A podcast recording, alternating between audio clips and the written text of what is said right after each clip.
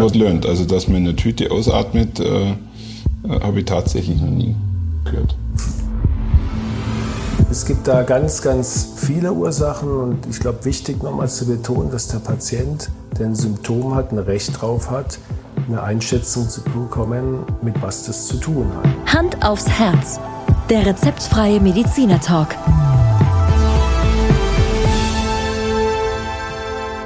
Hallo und herzlich willkommen bei Hand aufs Herz. Geschichten rund ums Herz mit professioneller Begleitung von Dr. Markus Knapp. Mein Name ist Thomas Krug und ich freue mich auf die heutige Folge. Hallo Thomas, schön, dass wir wieder zusammenkommen heute. Ja, wir äh, treffen uns gerade recht oft gell, zum Allerdings, Aufzeichnen ja. von Folgen. Fällt mir gerade auf. Und äh, ist eigentlich ein gutes Zeichen, oder? So ist es. Ja. Wir machen jetzt, glaube ich, heute die dritte Ja. Symptomfolge. Ja. dann haben wir das Thema mal abgearbeitet. Faszinierend ist ja, dass äh, wir ursprünglich mal ein Skript für eine Symptomfolge Ja. hatten, aber äh, bei den letzten Aufzeichnungen hat sich doch gezeigt, dass es dazu, wie zu vielen anderen Themen, schon viel, zu- viel zu sagen gibt. Gell? So ist es. Und wir hatten ja beim letzten Mal auch drüber gesprochen, über das Thema Atemnoten, hatten gesagt, das ist eigentlich so ein häufiges und auch im Vordergrund stehendes Symptom, dass wir da vielleicht nochmal eine ganz eigene Folge machen, haben uns aber dann Ja. tatsächlich entschieden, dass Das wir das heute nochmal ein Genau. bisschen näher betrachten Genau. und dann haben wir das in den Symptomen dann, glaube ich, ausreichend abgearbeitet. Vielleicht nur eins, bevor, wir, bevor wir ins Thema einsteigen. Ähm, ich glaube, unsere Zuhörerinnen und Zuhörer haben äh, mittlerweile ein bisschen, ein bisschen einen Einblick bekommen, äh, ich sag mal so schön, welchen Stallgeruch wir haben, dass du natürlich Mediz- Mediziner bist. Das ist, äh, glaube jedem klar. Ich komme jetzt heute gerade aus, aus mannigfaltigen Bausitzungen ähm, und ich glaube, ich muss immer wieder feststellen, die Reputation deines Jobs, die liegt gefühlt äh, Meilen, meilenweit über, die, über der Reputation meines Jobs. Also Sagst du jetzt, ja? äh, das würde ich äh, auch als Behauptung oder schon als These in den Raum stellen. Ich weiß nicht, empfindest du das so? Empfindest du deine Reputation? Also tatsächlich, ich sag mal so, ähm, mittlerweile spürt man das natürlich überhaupt nicht mehr, Ja. ähm, weil am, sag mal, natürlich weiß ich, dass der Beruf des Arztes, ich glaube, immer noch an erster Stelle steht von den Berufen, die, sag mal, die größte Reputation haben. Würde ich glaub, auch dann sagen, Kommt ja. der, danach kommt der Richter oder der Anwalt oder Ja, so, ja? ja. wobei Anwalt ja schon wieder ein Anwalt ist, glaube ich, schon wieder Genau. äh, äh, durchaus äh, unterschiedlich wahrgenommen. Ich, ich natürlich am, am Anfang war, wenn man mal mit einem als, als Praktikant mit einem Arztkittel schon in der Klinik laufen durfte, dann war man Ja. schon extrem stolz. Und, oder als man sich dann wirklich mal Arzt nennen durfte. Ich habe dir die Geschichte auch mal erzählt, dass ich dann in einem Hotel eingecheckt bin und da wird ja oft nach dem Beruf gefragt, warum auch immer. Und dann habe ich das erste Mal Arzt hingeschrieben und das, das sind Erinnerungen, die, die vergisst man nicht. Das heißt, da ist, man, man merkt es gerade am Anfang natürlich durchaus. Ähm, aber äh, wie mit allem, an was man sich gewöhnt, ist es natürlich irgendwann, ähm, ist es für dich Normalität. Mehr, Und dann, und dann merkt man das nicht mehr. Ähm, Und ähm, ist vielleicht auch ganz gut so, muss ich Ja, sagen. ja. ne? Es ist, es ist für, für, für andere Berufsgruppen bitter. Ja. ne? Ähm, es ist, braucht man nicht drüber zu reden, gibt so viele Berufe, die mit sehr viel Verantwortung, Ja. auch unter anderem dein Beruf einhergehen, die aber, weil es eben nicht Leib und Leben bedroht und weil es vielleicht auch nicht diesen, diesen Mythos auch hat, ähm, ja, geht Ich es. glaube, es ist tatsächlich, äh, der Mythos ist schon äh, etwas, was äh, das Ganze stark begleitet, vor allem in ländlicher Gegend. Also Ja. äh, bei uns in, in dörflichem Umfeld, eine, eine ältere äh, Dame, die hat schon Heidenrespekt vor euch. Ja. Also das ist schon, schon fast schon äh, genetisch Ja. verankert. Ja.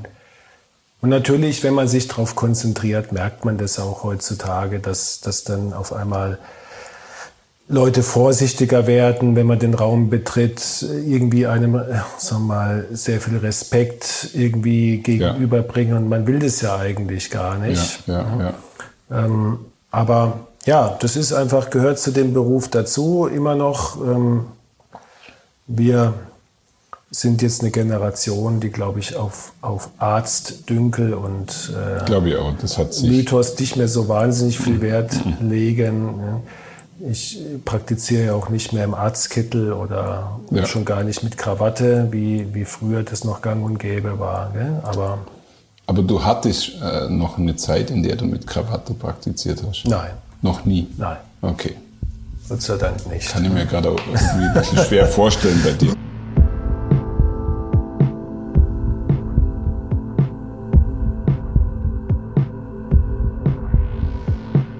Lass uns wieder ja. einsteigen und ein bisschen Informationen äh, weitergeben.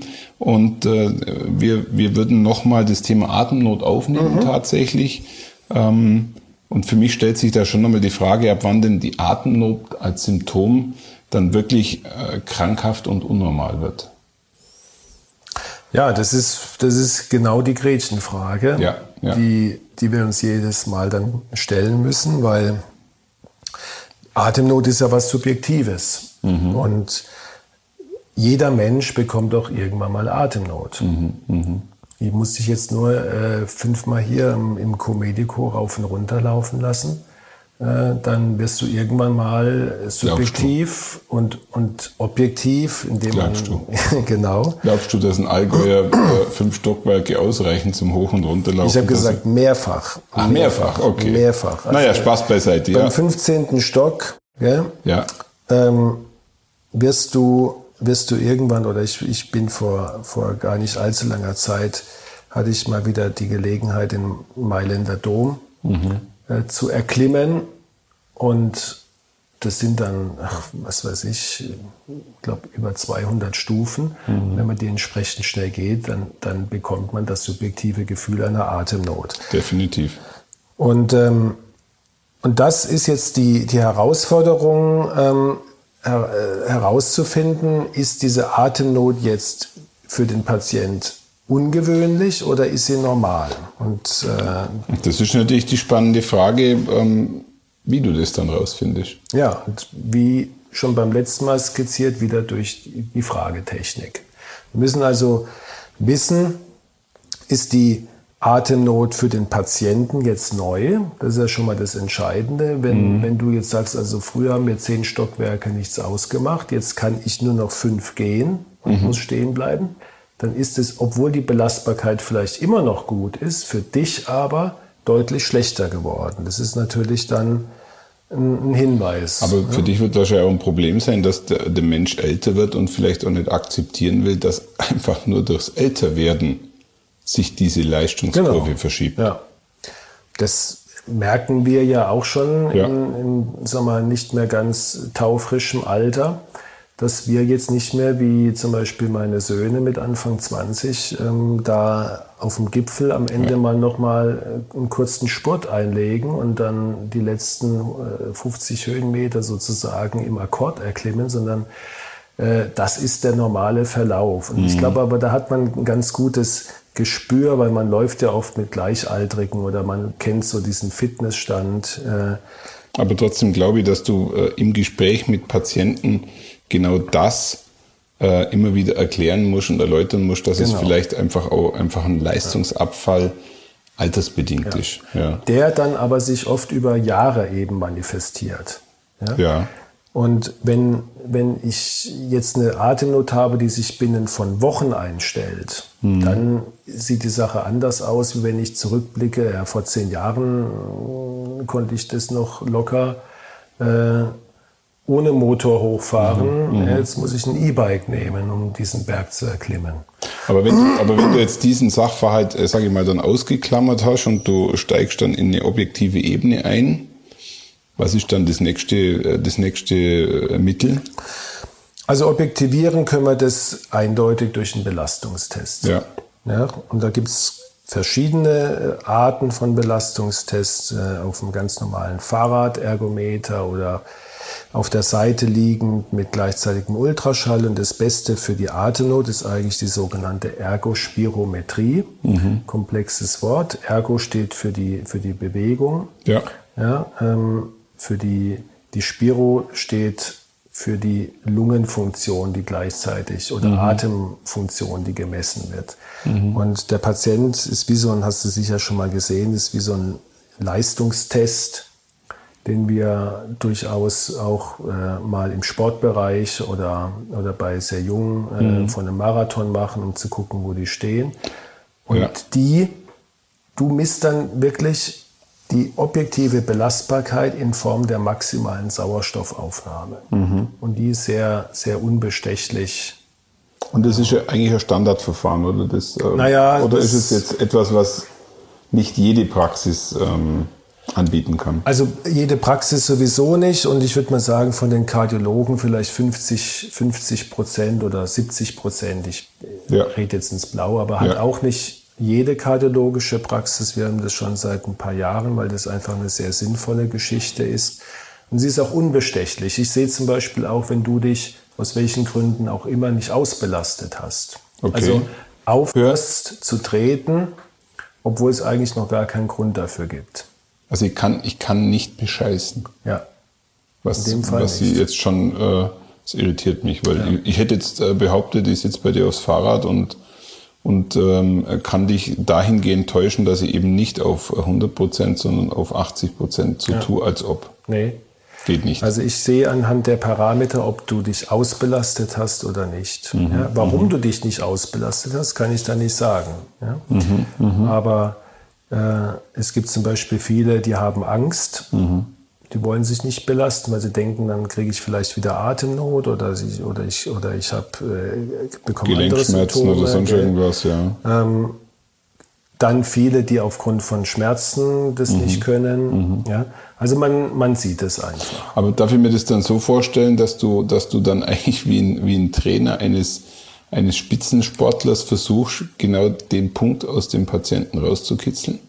Also wenn die vorher aufhören, ähm, dann muss ja irgendeiner genau. hinstehen und sagen, hey, genau, das gib machen, mal hier Gas. Das machen meine Mitarbeiterinnen schon. auch. Genau, okay. die sehen das ja auch und die geben schon Hinweise, die sehen, ähm, okay, ähm, wir, wir, da ist noch Luft nach oben im wahrsten Sinne des Wortes. Andererseits wollen wir ja auch später dem Patienten. Der Patient soll sagen, ich konnte hier nicht mehr. Mhm. Und warum, ist ja dann unser Job, das rauszukriegen. Okay. Und wenn ich ihm dann sagen muss, naja, Sie haben aufgehört, obwohl Sie eigentlich nach meinen Werten hier noch hätten weitertreten können. Aber dann kann ich mal davon ausgehen, dass äh, zum Beispiel im FC Bayern wahrscheinlich so ein Gerät äh, im, im, Trainingsbereich steht und ja, damit natürlich. die Leistungsmessungen ja, stattfinden. Ja, natürlich. Also, und zwar mehrfach im Monat. Ja? Mehrfach im Monat? Ja, ja, machen die das. Zumindest in der Vorbereitung. Vorbereitung. Ja, ja.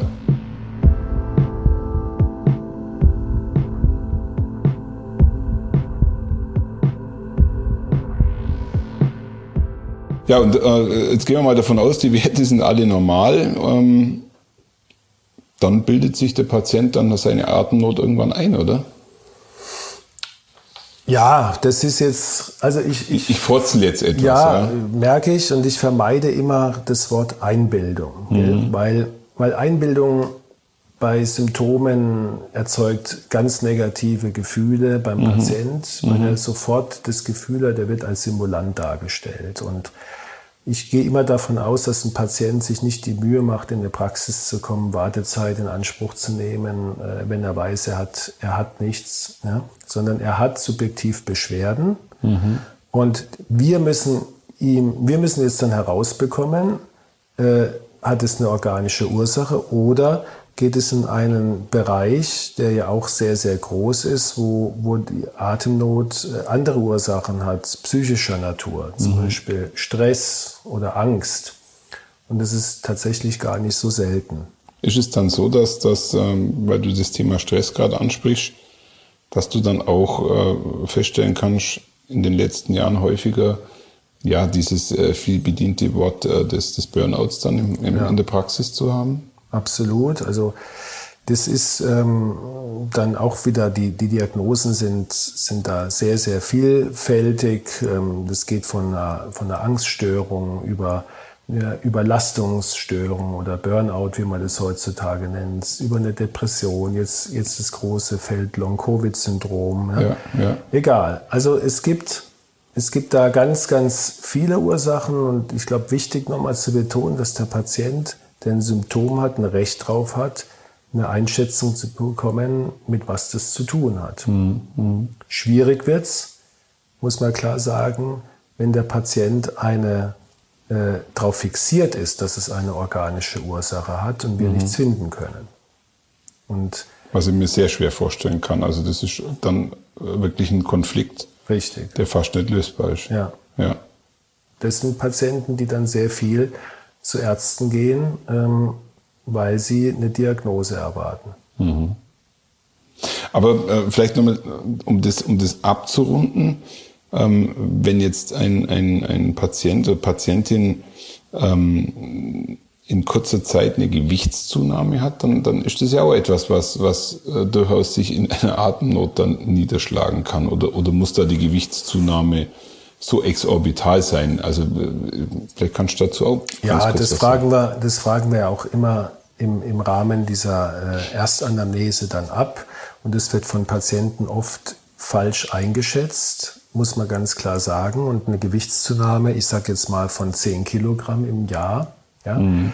Das, das hört sich jetzt so, ja, kommt vor, aber, aber jetzt nimm mal, lauf mal hier die Treppe hoch und dann gebe ich dir einen Rucksack mit 10 Kilo, dann mhm. merkst du sofort, was du auf einmal mit auf dem Buckel trägst. Aber du hast, du hast Patienten und Patienten, die empfinden eine 10 Kilo Zunahme per Anno als nicht unnormal.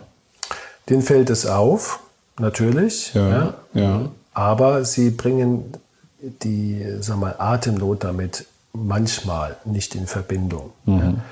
Oder auch äh, jetzt zum Beispiel im Rahmen von, von Covid haben ja viele ihren Sport nicht genau. mehr machen können genau. in, den Sportvereinen und Herzgruppen und so weiter. Und das mhm. fehlt natürlich das irgendwann, fehlt. ist gar keine Frage. Und von daher, ähm, das, das fragen wir ab. Mhm, mh. Aber ich glaube, auf was du vorhin hinaus wolltest, war, war das große Feld der, der Hyperventilation, ja. das heißt die Atemnot, äh, die eigentlich keine ist, was mhm. mal so streng genommen ist, der vom Patient aber als solche empfunden wird und darüber sollten vielleicht noch ein paar genau, genau. Worte verlieren. Ne? Absolut, die, das, Hypervent, äh, das Hyperventilieren verbinde ich ja als Laie äh, eher mit einem Choleriker, der, der äh, praktisch ähm, schreienderweise äh, jemanden beschimpft und dann irgendwo in diese ja. Hyperventilation ja. fällt. Das ist für mich Hyperventilieren. Ja, ja, ist auch richtig. Ja, ist eine Form der Hyperventilation, die kennt ja auch jeder. Ja. Gell, dass wenn man sich echauffiert, Gell, wir kennen das, das HB-Menschen, das berühmte oder so, ja, oder, ja. dann, dann atmen wir, das ist eine, das ist eine Stressreaktion, die, die normal ist gell, und physiologisch ist, weil wir wollen ja, wenn wir uns äh, aufregen und den Flucht- oder Aggressionsmodus mhm. einschalten, dann brauchen wir Sauerstoff. Ja? Mhm. Aber die Hyperventilation, von der ich spreche, wird oft nicht im Rahmen von einem für den Patienten fassbaren Ereignis äh, erzeugt, sondern ja. äh, die kommt aus dem Unbewusstsein, sodass der Patient auf einmal eine Atemnot bekommt mhm. und überhaupt nicht weiß, warum ihn diese jetzt überfällt. Er sitzt mhm. in der Regel da, er hat keinen Stress, er hat keine Aufregung, und der, er hat keine körperliche Belastung ja. und hat subjektiv eine schwere Atemnot. Für mich vollkommen unvorstellbar, mhm. weil das natürlich noch nie gehabt habe. Aber ja, da kannst du froh sein, weil ja. das ist eine sehr, sehr für den Patienten unangenehme Erfahrung, häufig ähm, mit einem sehr starken Angstgefühl verbunden, aufgrund der subjektiven Atemnot. Aber mhm. oft ist auch die Panikattacke, die dahinter steckt, auch die Ursache fürs, für das Hyperventilieren. Also ein Patient kann oft gar nicht sagen, was kam denn zuerst, mhm. die Angst oder die Atemnot. Aber dann kann ich mir vorstellen, dass es für, für dich sehr schwierig ist, ähm, dann wirklich herauszufinden, ob es jetzt bloß eine Panikattacke war. Ja, wir, wir kommen wieder auf, die, auf den Punkt Ja. zurück, Fragen, Fragen, Fragen Ja, und ja. einschätzen. Ja. natürlich ist eine Panikattacke bei einem 18-jährigen Mädchen viel wahrscheinlicher wie bei einer 70-jährigen Frau, Mhm. ja, muss man klar sagen. Und die Patienten, die das schildern, die verraten dann oft schon auch noch andere Symptome oder, oder geben auch Hinweise, die in die Richtung gehen, also Dauerstress oder ungelöste Konflikte. Ja. Und was man sich auch merken kann, sind die Begleitsymptome der Hyperventilation. Das ist nämlich der Schwindel, der dann eintritt und das Kribbeln um den Mundwinkel und in den Fingerspitzen. Und das hat damit zu tun, dass wenn man hyperventiliert, äh, sehr viel Kohlendioxid abatmet. Und dadurch kommt es zu äh, Verschiebungen des äh, Säurewerts im Blut und damit zu Elektrolytverschiebungen. Und das macht dann diese typischen Symptome. Und wenn das jemand beschreibt, dann kann man davon ausgehen, dass es eine Hyperventilation und jetzt nicht eine Atemnot aufgrund von einer organischen Störung. Und wenn ich jetzt äh, ganz platt äh, sagen würde äh, zu demjenigen, dann atme doch einfach mal ein bisschen weniger. Ja, Ist, glaube ich, ein bisschen frech, oder? das ist frech, ähm, wobei man natürlich, wenn man jetzt in so eine Situation reinkommt, sei es jetzt als Arzt oder du vielleicht auch mal als Laie, ist Beruhigen immer gut. Ja? Äh, Also das Schlechteste, was man machen kann, ist, ist selber panisch werden und, und laut nach, nach einem Notarzt rufen.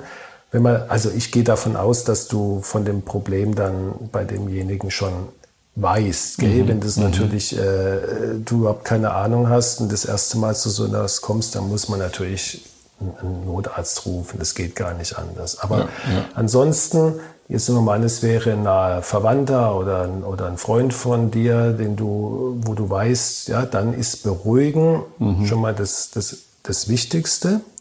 Und ähm, was sich paradox anhört, äh, wir, wir lassen die Patienten dann in eine Tüte rückatmen. Ja? Das hört sich äh, Das hört sich ziemlich paradox an. Ja. Also klassisch in eine Brotzeittüte aus Papier. Zum Beispiel, ja, oder Okay. irgendwas, was da ist. Warum? Jetzt in Corona-Zeiten kann man äh, einfach die Maske aufsetzen gell, und sie ein bisschen zuhalten. Obwohl der Patient Atemnot hat, Ja. muss man ihn zwingen oder versuchen zu überreden, erstmal weniger zu atmen. Das gelingt oft nicht, weil er einfach in einem Ausnahmezustand ist. Aber wir wollen verhindern, dass er weiterhin das äh, Kohlendioxid abatmet und indem wir ihn in eine Tüte atmen lassen, nimmt er das Kohlendioxid, was er ausgeatmet hat, zumindest teilweise wieder auf. Also das heißt, du lässt ihn einatmen Mhm. und in eine Tüte ausatmen. Und durch die Tüte auch wieder einatmen. Ach, er, er hält die Tüte auf. Er hält die Tüte vor seinen Mund oder Nase. Ja, Okay. Skurril. ja. Also passiert in deiner Praxis. Nein, weil, also, weil wir Gott sei Dank hier sehr selten Panikattacken Okay, in der Praxis haben. Ja, aber als Notarzt habe ich das sehr, sehr häufig erlebt. Es gehört mit zu den Standardeinsätzen. Okay. Ja. Again what learned, again what learned. Also dass man in eine Tüte ausatmet, äh, äh, habe ich tatsächlich noch nie gehört. Es ist, äh, es ist wirklich ein, ein ziemlich äh, skurrile Situation. Leider für den Patient gell, so belastend, dass man, dass man das wirklich auch darüber überhaupt nicht Ja. im Ansatz äh, irgendwie Scherze machen darf. Ja. Aber man muss den Patient davon überzeugen, dass er nicht in Gefahr ist und dass man, dass ihm geholfen wird, wenn er dieses Manöver macht. Und ansonsten kann man so einen Anfall sehr schnell unterbrechen, indem man dem Patient einfach ein angstlösendes Medikament spritzt. Markus, das, das ist jetzt echt richtig viel Information nochmal gewesen zu dem Thema. Ähm, vielleicht kannst du noch mal den Zuhörerinnen und Zuhörern einen Tipp geben, ja, wann, wann die Atemnot wirklich dann so gefährlich ist, dass sie zu dir kommen sollten. Also Vielleicht in- vielleicht in- in genau, als, als sogenannte Take-Home-Message Ja. äh, würde ich sagen, Du jede übrigens, äh, seit zwei Folgen äh, hast du immer die Take-Home-Message. Ja. Finde ich, finde ich, Das ist ein neuer, neuer Begriff von mir. ja. der aber jetzt nicht, sehr modern, der modern ist, aber nicht von mir erfunden ist. Keine Als komm, ja? komm. Ähm, aber Angst. bitte lass dich nicht irritieren von mir, ja. die Take-Home-Message. Ähm. Also Take-Home-Message ist eine, jede, jede Form der Atemnot, ja. die neu ist, gehört abgeklärt. Ja. ja? Ähm, jede Atemnot, die mit anderen Symptomen noch einhergeht, sei es mit Brustschmerzen wie in den ersten Folgen oder mit Wasser in den Beinen ja, oder ja. Äh, Schmerzen oder sonstigen ja, Verfärbungen des Gesichtes, was wir, ja, also Hatten praktisch, wir. wenn sie in Kombination auftritt und natürlich auch Atemnot ab einem gewissen Alter, wo man mit, mit Erkrankungen rechnen muss und auch abhängig davon natürlich von den Vorerkrankungen, mhm. die man hat. Weil du gerade den Begriff der Kombination hier äh, wieder äh, gebracht hast, muss ich sagen, das ist ein Erkenntnissprung für mich, dass eigentlich bei, bei allem, was wir jetzt über Symptome diskutieren, wirklich nur die Kombination mehrerer Symptome eigentlich am Schluss eine Sicherheit mhm. gibt. Also mhm. ein Einzelsymptom für sich ähm, kann zwar auch gefährlich sein, aber ist eigentlich nicht richtig aussagekräftig. So, so ist, ist meine Wahrnehmung. Ja, ja, nein, das ist, das ist richtig. Es gibt gerade eben im Bereich der Dermatologie, also den Hautärzten, Symptome, Ausschläge, die sind, wie wir sagen, pathognomonisch. Das mhm. heißt, es ist ein Ausschlag, den gibt es nur bei dieser Erkrankung. Also okay. zum Beispiel Masern. Ein erfahrener Hautarzt sieht den Ausschlag und und sagt, das sind Masern, er legt sich fest. Okay. Er, braucht, er braucht da keinen Labortest oder sowas, weil diesen Ausschlag, dieses Symptom gibt es nur bei Masern. Okay. Äh, so einfach ist es bei dir nicht. Haben wir in der Kardiologie leider eigentlich gar nicht. Ja, ja. Wir müssen immer alles in Betracht ziehen und mhm. aus, ein bisschen aus dem Bauchgefühl und der Erfahrung auch schöpfen.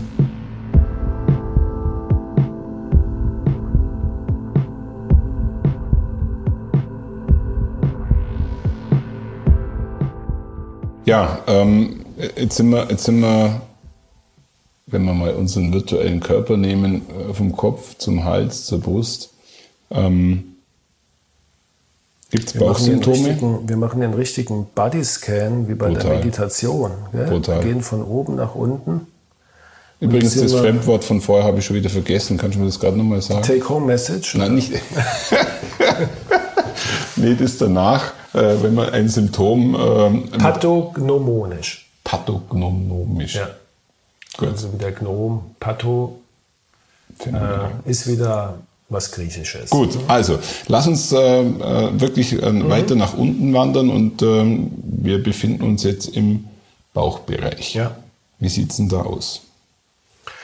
Ja, da gibt es ähm, durchaus auch Herzsymptome, ja. auch wenn sie jetzt äh, eine Etage tiefer stattfinden. Das eine ist zum Beispiel Magenschmerzen, die ausgelöst werden mhm.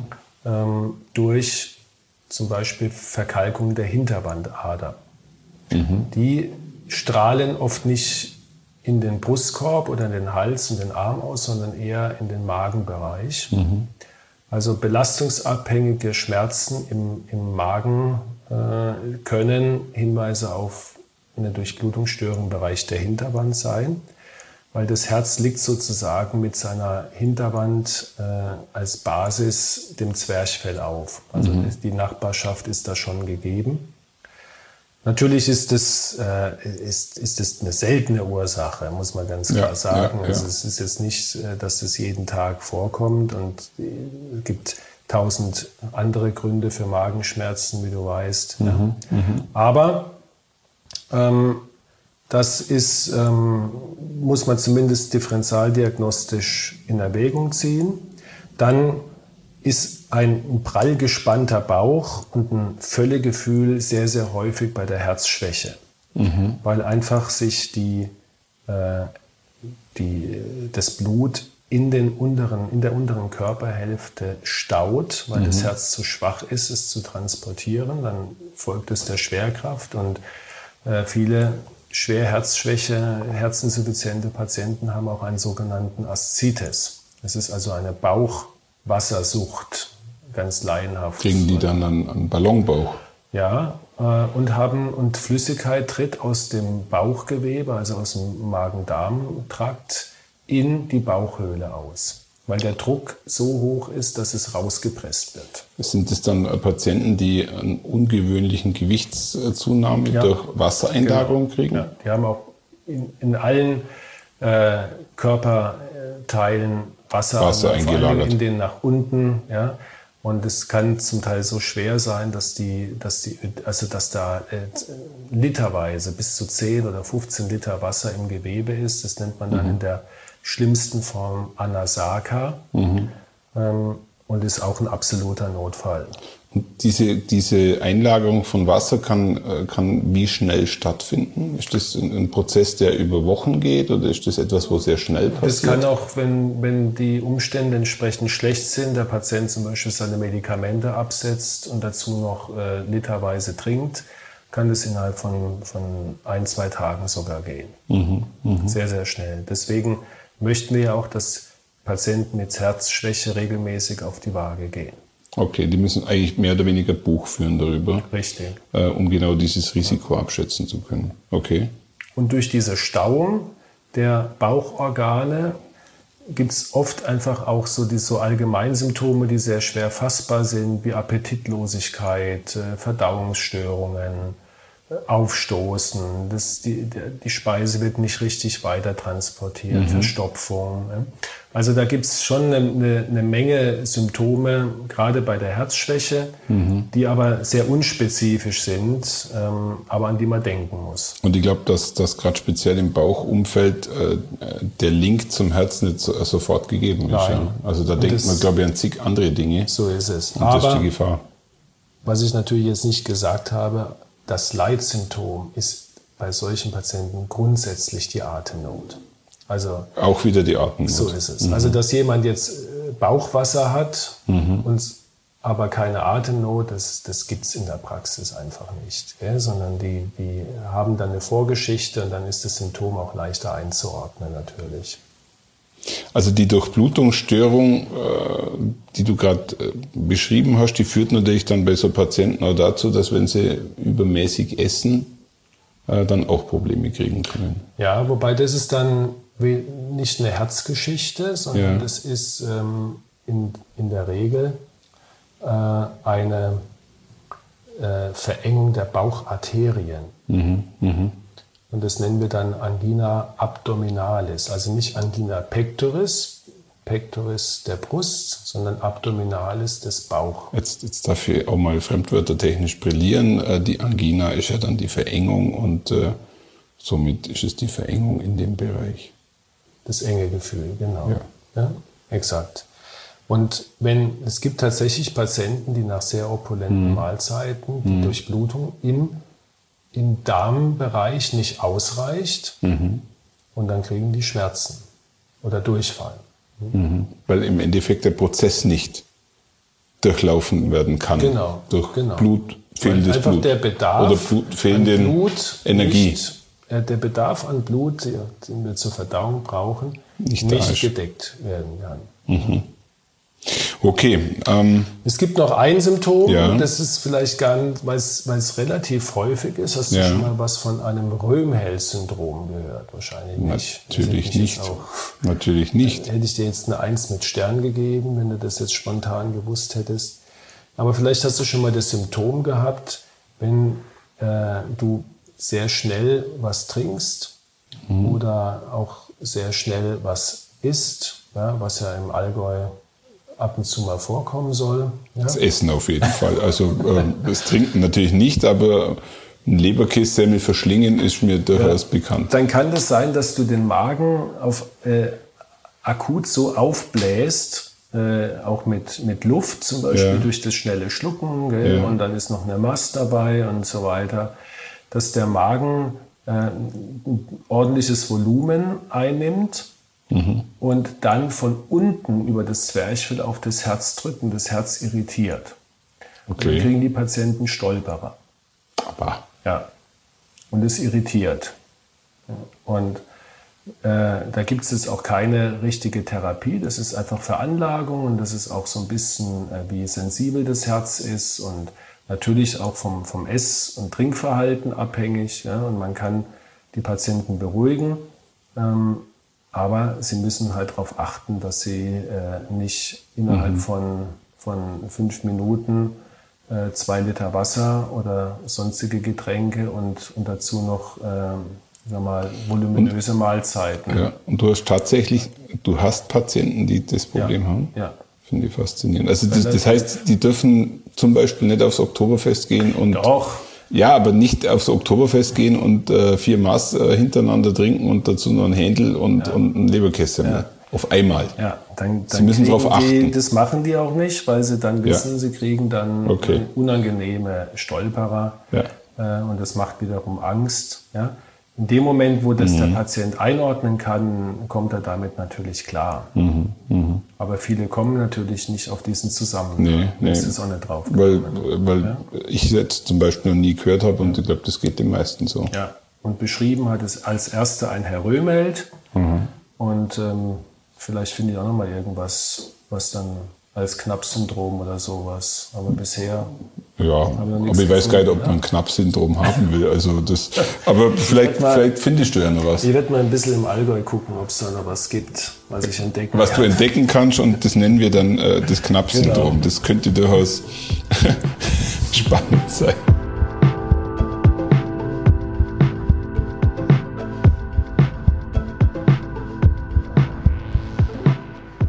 Ja, können wir den Bauch verlassen? Ja. Ja. Gerne, ja. Somit enden wir doch jetzt, äh, meine ich, tatsächlich bei den Beinen, oder? Mhm.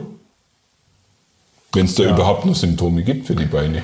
Ja, natürlich, weil auch das ist, ist ganz, ganz häufig, dass äh, auf dem Überweisungsschein an uns steht, ähm, Patient hat Beinödeme.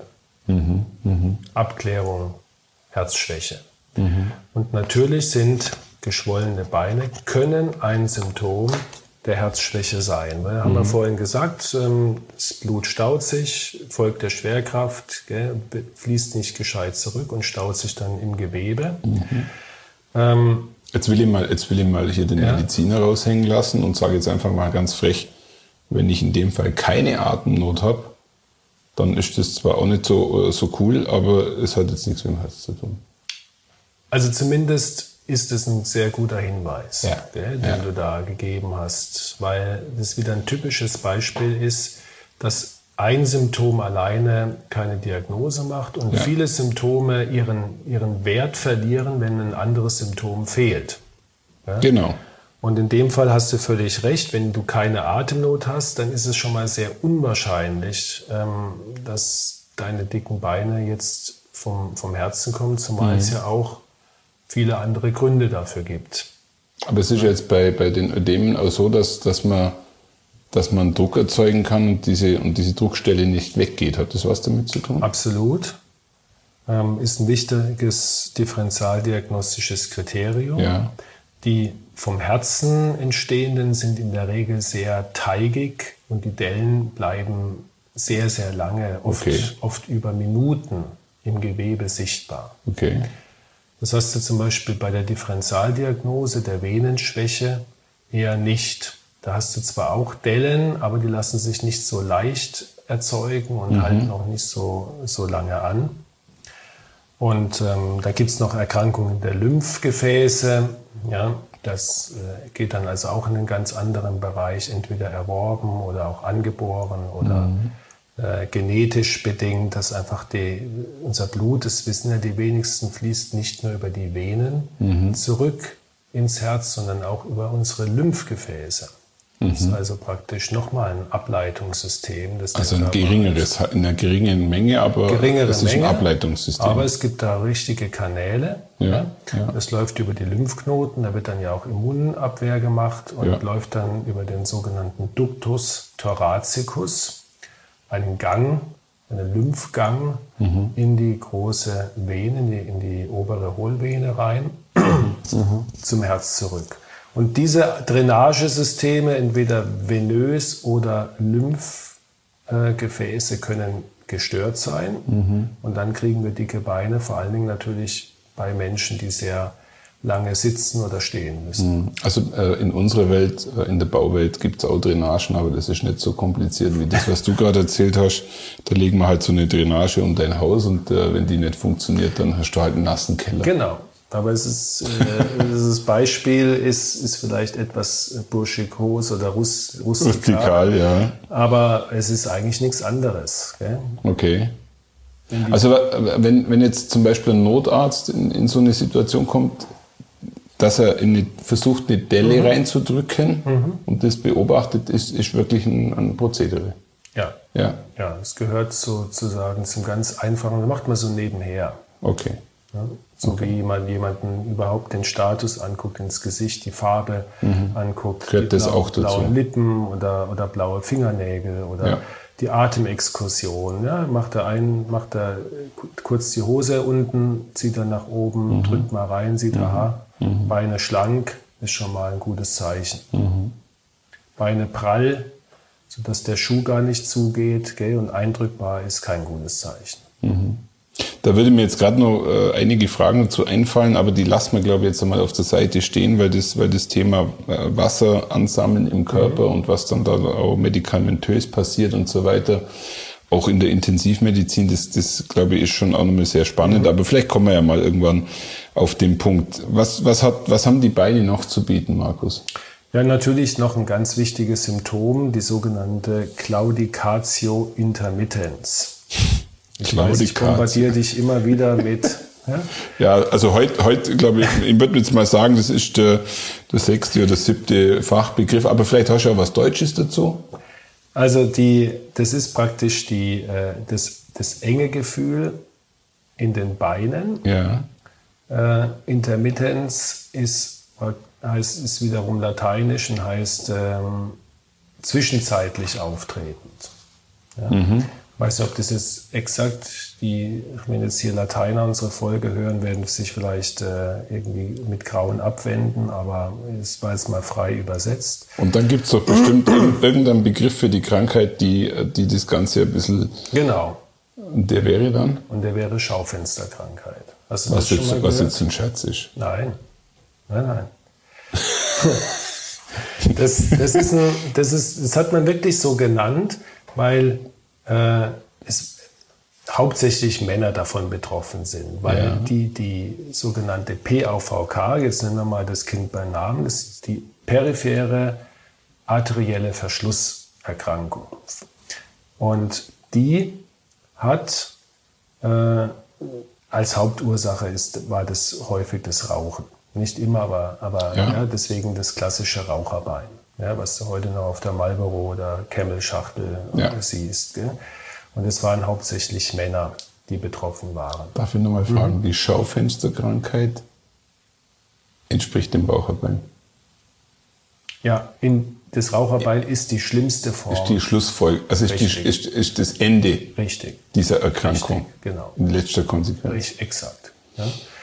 Und diese, und Männer gehen dann nicht so gerne mit ihren Frauen shoppen oder, oder bummeln, zumindest mhm. äh, mhm. in der Zeit, wo dieser Begriff äh, mhm. geprägt wurde. Das haben die halt mehr oder weniger, naja, jetzt lass uns doch mal äh, bummeln gehen und der Mann hatte keine Lust, ja, mhm. aber äh, diese Männer, die hatten durchaus Lust äh, auf so Shoppingtouren, weil sie dann eben von Schaufenster zu Schaufenster gehen konnten und dort stehen blieben Mhm.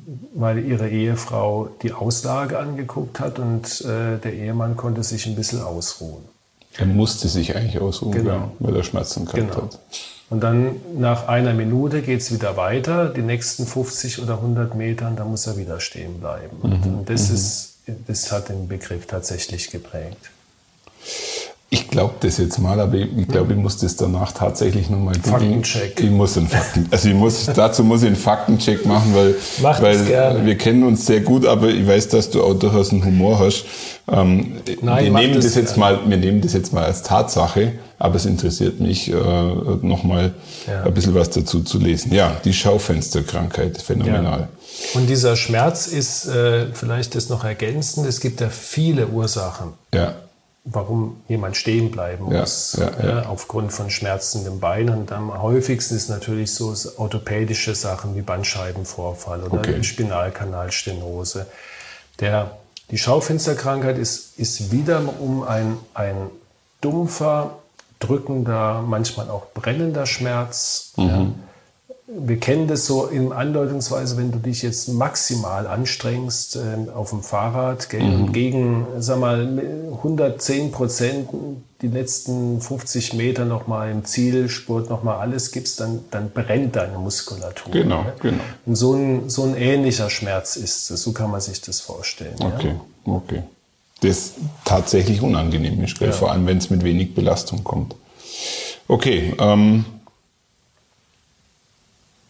du noch was auf Lager? Wir, wir, Ja, ich muss, ich muss fairerweise sagen, wir sind, wir sind äh, äh, hart am Wind unterwegs heute. Also ich hoffe, dass unsere Zuhörerinnen und Zuhörer dann noch Lust haben, soweit mitzuhören. Aber ich glaube, es gibt schon noch ein Thema. Vielleicht noch ganz Ja, am Ende, weil es ein Tabu ist, und das ist das Thema Erektionsstörung. okay. Und äh, meistens sind ja Erektionsstörungen, haben ja meistens äh, psychische Ursachen, Ja, vor allem ja. bei jüngeren Männern. Aber je älter äh, der Mann wird, äh, ist es neben der natürlichen sag mal, Entwicklung, dass einfach die Erektion nachlässt im Alter, was, was ganz normal ist, gibt es natürlich Erkrankungen, wieder durch Blutungsstörungen, die verhindern, dass eine Erektion entstehen bzw. gehalten werden kann. Und das, das Tragische daran ist eigentlich, und das ist auch so ein bisschen vielleicht ein Appell zum Abschluss dieser Folge, dass, dass es auch Symptome gibt. Ja, nicht nur das, aber das ist natürlich am häufigsten, die man dem Arzt nicht traut zu sagen, weil es peinlich ist. Ja. Und es ist äh, auch unsere Aufgabe, wird auch leider viel zu selten gemacht, den Patient aktiv danach zu fragen. Und man wundert sich immer, wie, wie oft dann Patienten auch dankbar sind, wenn sie das dem Arzt auch mal erzählen können. Einfach darüber sprechen zu So können. ist es. Ja, ja. Genau. Zumal es ja auch Medikamente gibt, äh, wie du sicher weißt, ähm, die dort äh, Abhilfe schaffen können. ja. Aber das vielleicht nochmal als letztes äh, Symptom. Okay. Ähm, Erektionsstörungen sollte man ernst nehmen, Ja. Vor allen Dingen bei Patienten mit Risikofaktoren wie, wie Diabetes ja, Mhm, und sollten einfach auch in der Sprechstunde ihren Platz finden.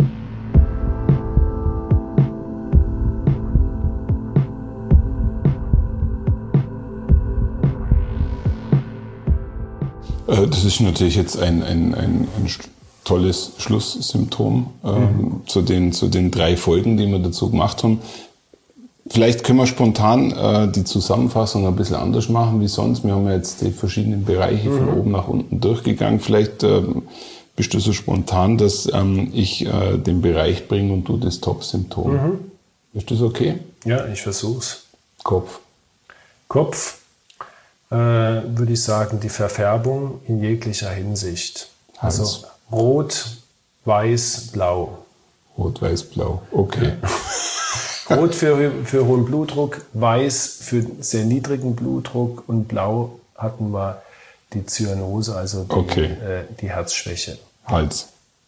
Hals, ähm, Schmerzen im Halsbereich, belastungsabhängig und äh, massiv gestaute Halsvenen verbunden mit Atemnot. Und jetzt wird es, glaube ich, schwierig für dich, weil das ein riesen Themenbereich Mhm. war, die Brust. Brust, die typische Angina pectoris, äh, belastungsabhängiger Schmerz hinter dem Brustbein, brennend, drückend mit Ausstrahlung und natürlich die, die Atemnot ähm, als, als häufigstes Symptom überhaupt. Der Bauch. Bauch. Ähm, da würde ich mir mal wirklich aussuchen, das, äh, das Völlegefühl und äh, sag mal, unspezifische Verdauungsstörungen äh, aufgrund einer Herzschwäche und, weil es viele nicht wissen, das Röhmheld-Syndrom mit dem äh, durch sehr schnellen und, und exzessiven äh, sagen wir, Einverleiben von Speisen und Getränken ausgelösten Herzstolperer, Herzrhythmusstörungen. Last but not least die Beine. Ja. Deine Schaufenstererkrankung, ja, die du nochmal nachgoogeln wirst. Ja, Ja, ja. Und äh, am wichtigsten und Appell, äh, über sexuelle Dysfunktion, sprich die Erektionsstörung, ähm, wirklich dort das Tabu nicht tabu sein lassen, sondern den Hausarzt oder den Kardiologen ansprechen. Markus, an der Stelle wirklich herzlichen, wirklich ein herzliches Dankeschön, weil, weil ähm, ich glaube, die Folge ist auch durchaus für dich anstrengend gewesen. Wir, ja, wir haben die da, längste Folge ever, glaube ich. Bisher, es wird oder? die längste bis dato sein. Wir, wir werden kurz vor 50 Minuten aufhören. Ich mhm. hoffe trotzdem, dass das den einen oder anderen äh, so fasziniert hat, dass er bis zum Schluss ja. dabei geblieben ist. Ja. Wenn er nicht bis zum Schluss dabei geblieben ist, dann muss ich leider sagen, bitte nochmal Folge 1 und 2 Symptome anhören und äh, dann wird das Interesse für drei sicherlich auch nochmal ja. gegeben sein. Aber ich denke, drei Folgen sprechen für sich äh, in der Fragestellung und ähm, ähm, ja, herzlichen Dank. Gern geschehen, bis zum nächsten Mal und ich freue mich schon unser nächstes Zusammenkommen. Ja, absolut. Markus, heute haben wir so lange Quatsch, dass äh, wir im Hellen anfangen. Ja. Es ist jetzt dunkel.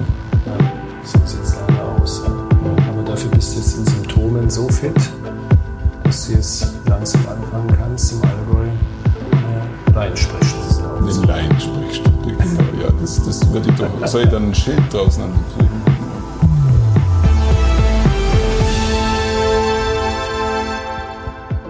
Schauen Sie mal bei uns vorbei unter www.handaufsherz-podcast.de und bleiben Sie immer über uns auf dem Laufenden auf unserem Instagram-Account.